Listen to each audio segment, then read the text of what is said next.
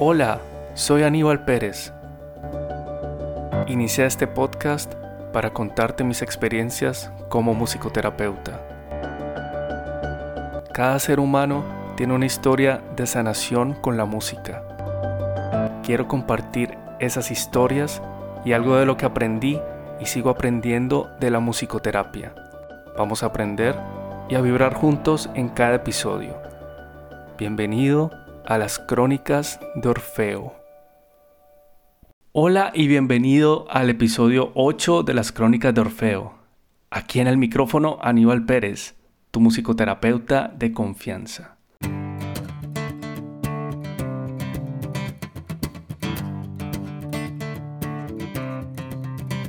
El día de hoy te daré unos consejos prácticos para esa persona que conozcas que padezca de Alzheimer y quieras ayudarla por medio de la música.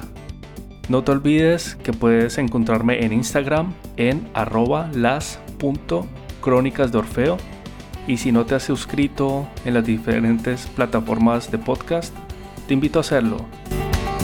Vamos con el episodio de hoy.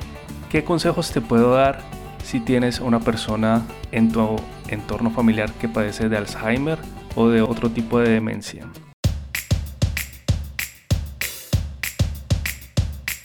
En el capítulo anterior te relaté cómo viví en un asilo de ancianos y fue por esta experiencia que me volví musicoterapeuta. Viviendo en este asilo de ancianos me pude dar cuenta de todas las necesidades, los sufrimientos y también por las cosas que padecían los adultos mayores. Y fue por eso que decidí ser musicoterapeuta.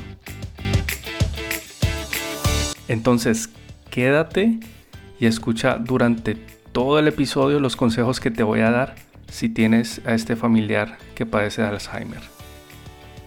Primero, comprendamos qué es el Alzheimer. El Alzheimer es un tipo de demencia, es el tipo de demencia más común y que se diagnostica con mayor frecuencia. Hay muchos tipos de demencia.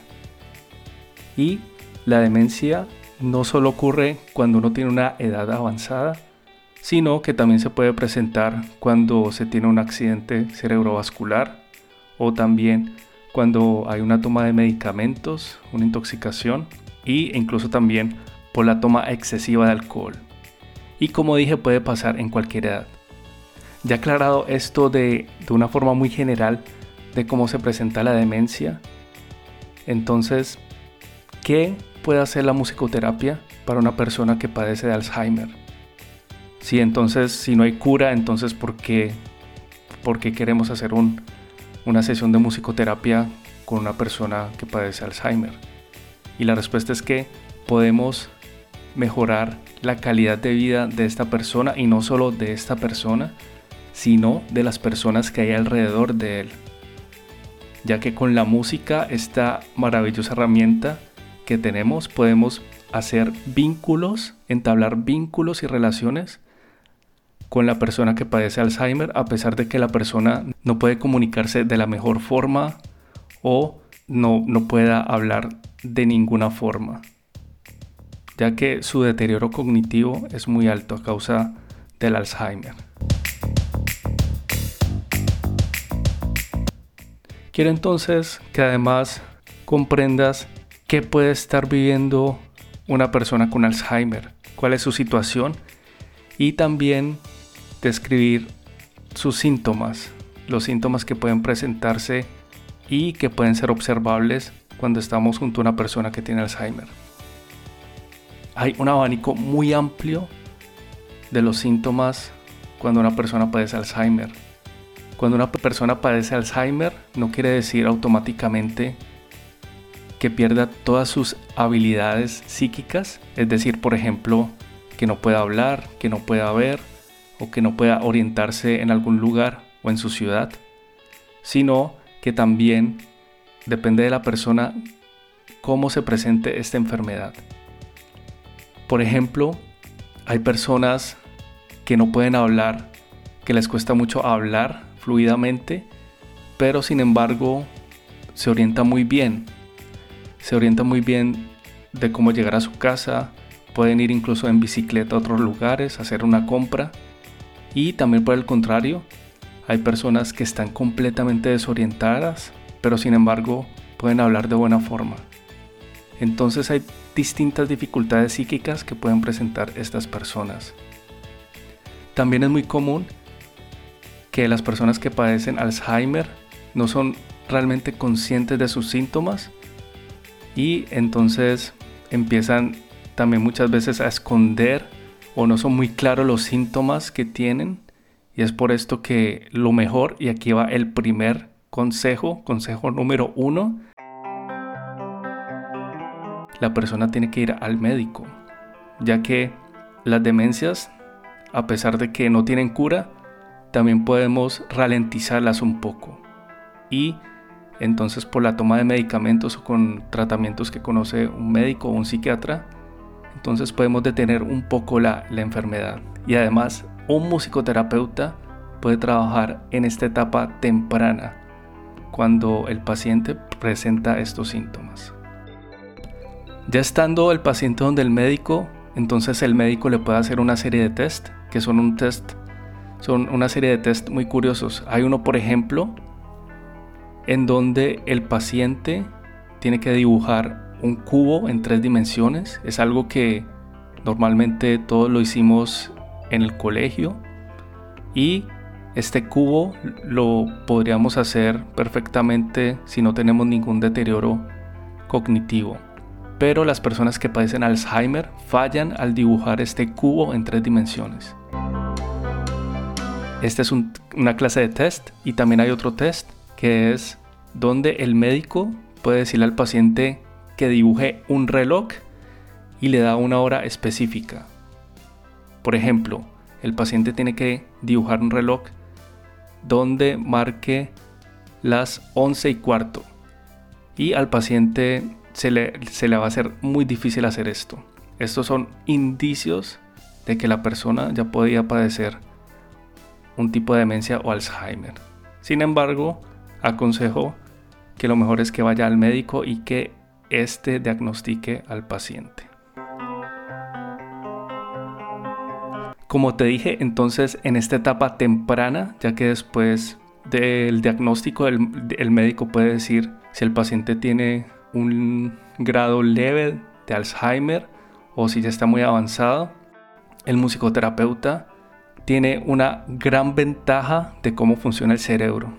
Y es que, por ejemplo, cuando escuchamos música y esta escucha de la música está relacionada con una emoción, ya sea negativa o positiva, se guarda en el cerebro y la forma en que se guarda es algo maravilloso. No se guarda en un solo sitio, por ejemplo, en un solo cajón, sino que se guarda en varios cajones.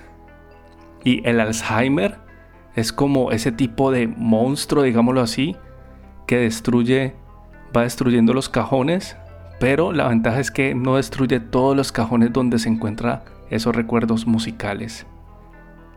Y esos recuerdos musicales quedan ahí en la memoria de largo plazo. Y nosotros, los musicoterapeutas, podemos seguir trabajando con esos recuerdos. Y así también, por ejemplo, podemos tratar traumas o también otro tipo de emociones que presente el paciente con Alzheimer. Que en donde eh, al escuchar este paciente un tipo de música, entonces se pueden disparar estas emociones y entonces podemos trabajar puntualmente en el aquí y en el ahora.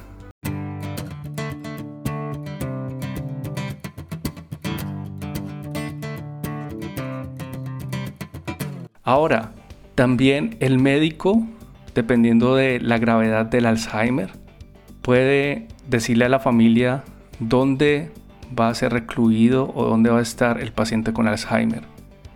Este paciente puede estar, por ejemplo, en la casa con unos cuidados especiales o también puede estar, puede estar en un asilo de ancianos. Todo esto es de acuerdo a la decisión de la familia, claro está. Y entonces aquí va mi consejo número 2. Dependiendo del lugar donde vaya a estar el paciente, tenemos que ser muy, muy conscientes de la higiene sonora.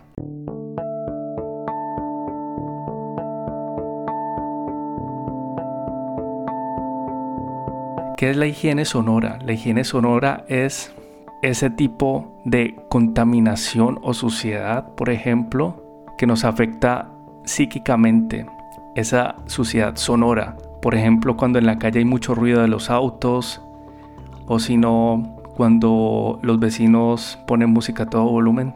Todo eso, toda esta contaminación nos afecta. Y para las personas con Alzheimer es todavía mucho más grave. Y te explico por qué.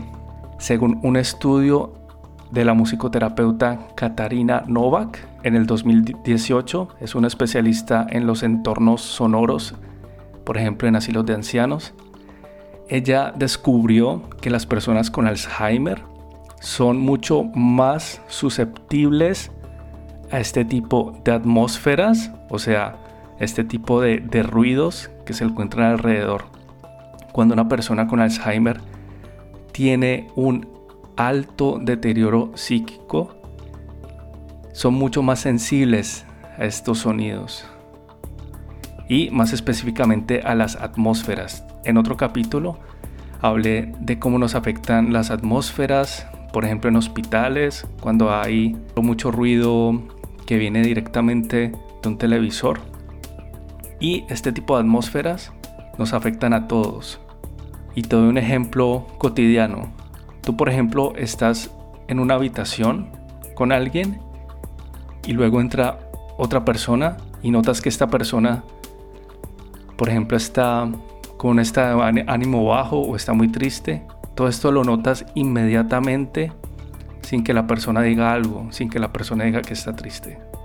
Pues bueno, las personas con Alzheimer notan esto, a pesar de que no entienden las palabras como tal, pueden captar estas atmósferas.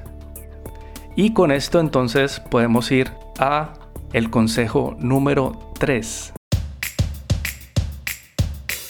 El consejo número 3 es, por favor, no poner audífonos con música a una persona que padezca Alzheimer. Y claro, hemos visto videos en internet donde vemos donde estas personas tienen una reacción extraordinaria al escuchar música. Sin embargo, con esta investigación que te dije de las atmósferas, esto sería contraproducente. Y te explico por qué. Seguramente alguna vez has salido del trabajo y tienes, por ejemplo, muy mal humor o te pasó algo muy grave en el trabajo, peleaste con alguien y estás en el transporte público y quieres aislarte. Quieres aislarte de esa atmósfera que puede estar alrededor tuya con muchas personas. ¿Qué es lo que haces? Tú te pones los audífonos y escuchas música y estás en tu mundo. Te aíslas. Precisamente esto es lo que no queremos hacer con una persona con Alzheimer. Porque esta es una persona que ya está en un mundo muy confuso, está desorientada y no queremos que se aísle mucho más, sino que queremos que esté ahí presente en el presente, valga la redundancia, y esto sería muy mala decisión, a pesar de todos los videos que hay en internet. Entonces, consejo 3, número 3, por favor no poner audífonos. Y con este consejo entonces seguimos al consejo número 4.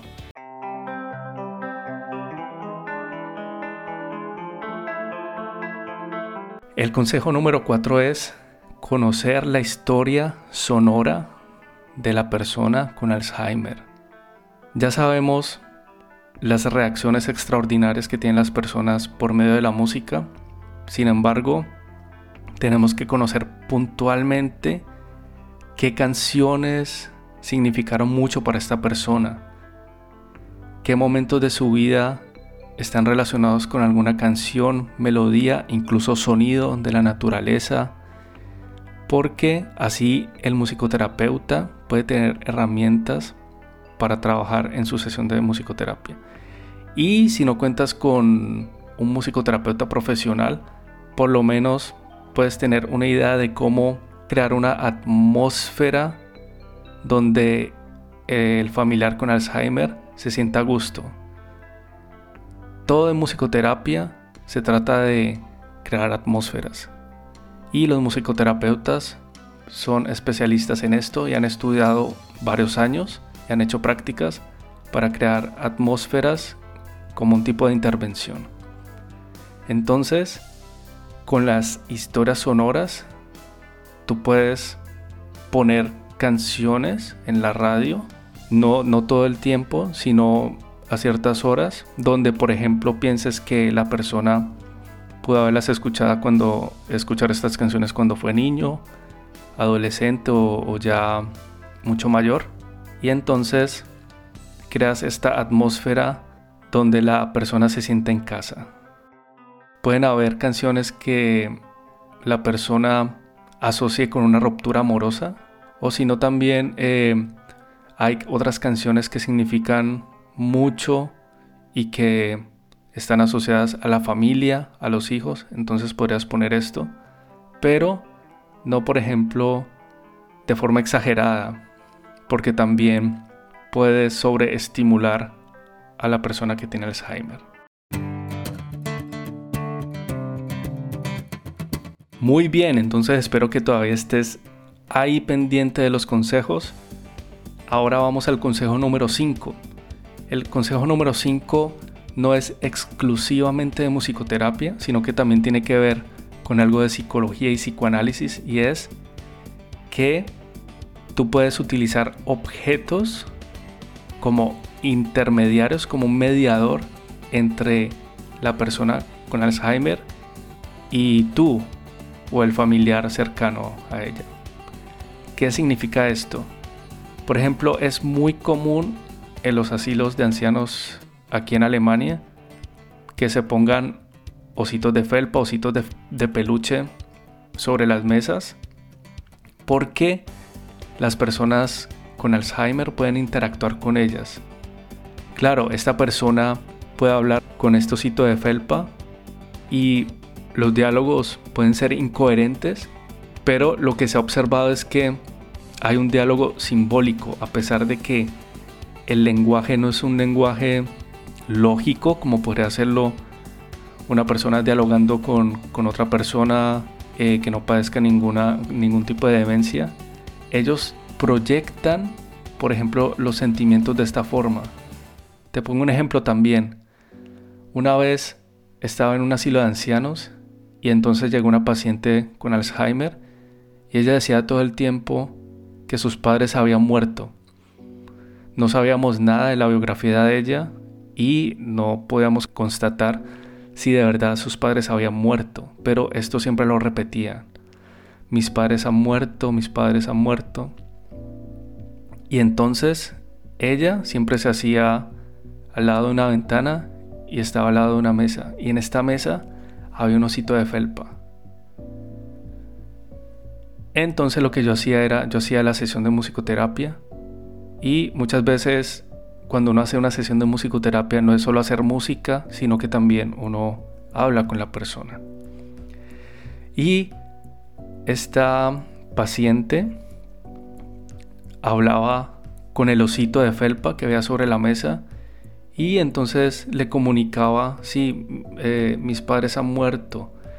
Y uno veía cómo la paciente entonces consolaba al osito de felpa y seguía diciendo estas palabras.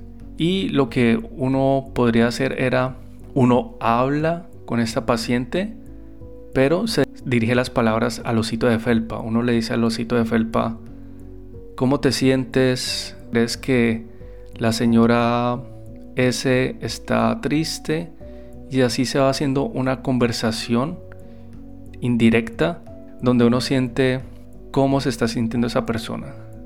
Y también tú puedes hacer lo mismo. Puedes poner, por ejemplo, un osito de felpa. Esto puede parecer al principio muy extraño, ¿no? Podemos pensar que no podemos sentirnos ridículos por lo que hacemos.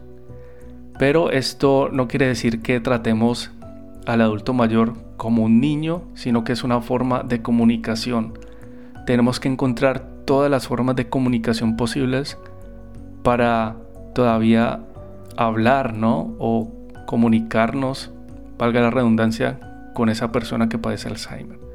Entonces, si tienes ositos de felpa, juguetes, algún juguete que de pronto la persona con la que haya jugado en su infancia, puedes utilizarla, puedes dejarlo cerca de la persona sobre una mesa y ver cómo interactúa. No hacerlo de forma obligada, de darle el, osito de felpa o el juguete, a ver qué reacciona, sino simplemente dejarlo ahí y que la persona reaccione de una forma pasiva. Hay además otro dato muy interesante de las personas que padecen Alzheimer y es, a pesar de su enfermedad, estas personas tienen un sentido estético, que es algo que me ha maravillado mucho en el trabajo con adultos mayores. Y esto es, por ejemplo, una persona a pesar del Alzheimer puede decir, ah, eso es muy bonito, eso es muy feo, o puede degustar algo y ella dice, ah, este está muy rico, esto está feo. Y este sentido de lo bello muchas veces no se pierde. La belleza sigue ahí y, ellos pueden distinguir entonces de cuando les gustó una música, un tipo de música y cuando no. Y esto también puedes tenerlo en cuenta a la hora de, de dialogar con la persona con Alzheimer. Y esta clase de interacción entonces me lleva al último consejo y el consejo número 6. Y es siempre estar aconsejado de un psicólogo o un psicoterapeuta también, porque cuando alguien padece Alzheimer, un familiar que padece Alzheimer, esto afecta no solo a la persona con Alzheimer, sino también a su entorno familiar. Y hay emociones que requieren ser trabajadas. Por ejemplo, la vergüenza o también rabia todo esto, este trabajo, debería hacerlo también un profesional de la salud mental. Y es algo que muchas veces es tabú, pero hay cosas que también podemos aprender del Alzheimer y es que también podemos disfrutar de momentos pequeños con nuestro familiar y al hacer esto podemos hacerlo en una forma mucho más intensa en el aquí y en el ahora. Y además, por último, hay que tener en cuenta que Alzheimer o cualquier otro tipo de demencia no significa un déficit intelectual. Con esto quiero decir, por ejemplo, si esta persona con Alzheimer fue una persona muy inteligente o muy sagaz, no quiere decir que el Alzheimer lo convierte inmediatamente en alguien que no es inteligente y que no tenga capacidades intelectuales. El Alzheimer reduce otras capacidades psíquicas o habilidades que tiene la persona que la padece, como el sentido de orientación, el habla, mas sin embargo hay unas capacidades que se ven reducidas pero otras permanecen. Y como escuchaste en este episodio, ellos todavía perciben las atmósferas que hay en su alrededor. Por último, te repito otra vez los consejos, los seis consejos que escuchaste hoy para esa persona que padece Alzheimer. Consejo número uno, ir al médico para que el médico o psiquiatra diagnostique a la persona. Muy importante. Número dos, la higiene sonora. ¿Qué sonidos hay alrededor de esta persona con Alzheimer? Y debemos manipular estos sonidos o tratar de controlarlos para que la persona se siente en casa. Número 3. No poner audífonos a la persona con Alzheimer porque la aislamos. Número 4. Conocer la historia sonora de la persona. ¿Qué canciones fueron significativas para esa persona? Y cómo podemos crear una atmósfera para que esa persona se sienta en casa por medio de estas canciones. Número 5. Puedes poner objetos alrededor de la persona para que interactúe con ellos, objetos como especies de juguetes o ositos de felpa, para que la persona se comunique por medio de este objeto. Y el consejo número 6 es buscar apoyo de un profesional de la salud mental, ya sea psicólogo o musicoterapeuta, para trabajar esas emociones reprimidas que puede tener la familia de la persona que padece Alzheimer. Muchas gracias por acompañarme. Si te gustó este capítulo, Puedes suscribirte a las crónicas de Orfeo y compartirlas con tus amigos en redes sociales. Así podrás estar al tanto de los nuevos capítulos que prepararé para ti. Te deseo buena vibra y resonancia, como Orfeo manda. Hasta entonces.